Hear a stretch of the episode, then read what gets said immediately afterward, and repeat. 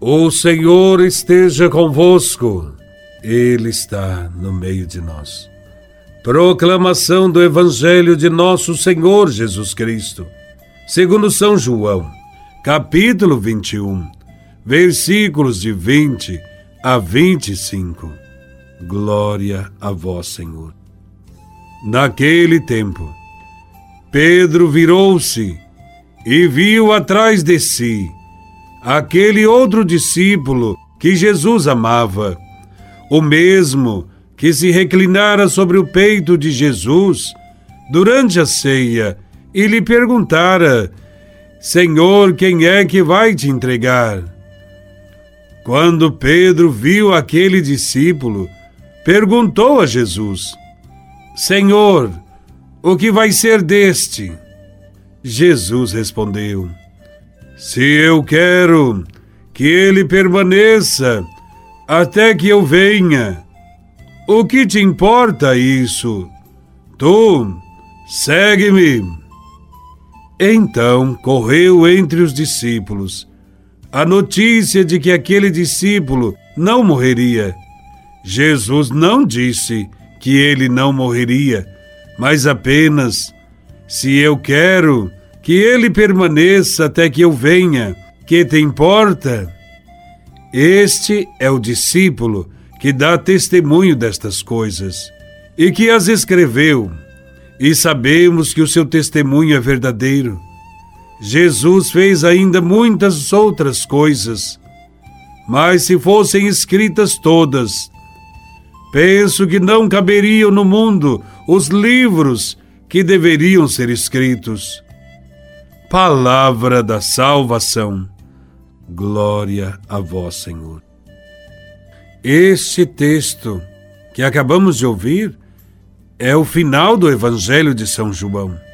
E ali é recordado o discípulo amado. Esse discípulo é João. E segundo a tradição, ele é o mais jovem dentre os doze apóstolos. Há uma intimidade especial entre João e Jesus. Na Santa Ceia, ele é o mais próximo de Jesus e se debruça sobre o peito de Cristo. Estamos diante de um apóstolo com um amor fiel. Enquanto alguns apóstolos, os mais velhos, ficaram confusos, traíram, negaram, se dispersaram diante da prisão de Jesus, João fica ao lado de Maria aos pés da cruz. Não é de se admirar que João foi o escolhido para receber Maria em sua casa depois da crucificação de Jesus. Também foi João que correu mais que Pedro e chegou primeiro ao túmulo vazio de Jesus no domingo da ressurreição. Deus não faz acepção de pessoas. Deus ama todos igualmente. Mas o Senhor sabe muito bem de que forma e em que grau nós correspondemos ao seu amor. E João se tornou modelo de seguidor porque amou Jesus verdadeiramente. Foi João que escreveu esse evangelho que ouvimos. Nesta passagem bíblica, ele afirma que está consciente das maravilhas que tinha escrito no seu evangelho sobre a vida de Jesus e que ele fez ainda muitas outras coisas, mas que não caberiam nos livros. João escreveu esse evangelho quando já era idoso. Tinha ouvido os discursos e todas as palavras de Jesus. Tinha presenciado seus milagres e tinha vivido com Jesus durante três anos. Podia, pois, dar testemunho do que tinha visto, ouvido e vivido, e seu testemunho é digno de crédito. Também no Evangelho de hoje, Pedro quer saber o que acontecerá com o discípulo amado. Jesus não responde diretamente, mas dá a entender que quem vive no seu amor vive eternamente.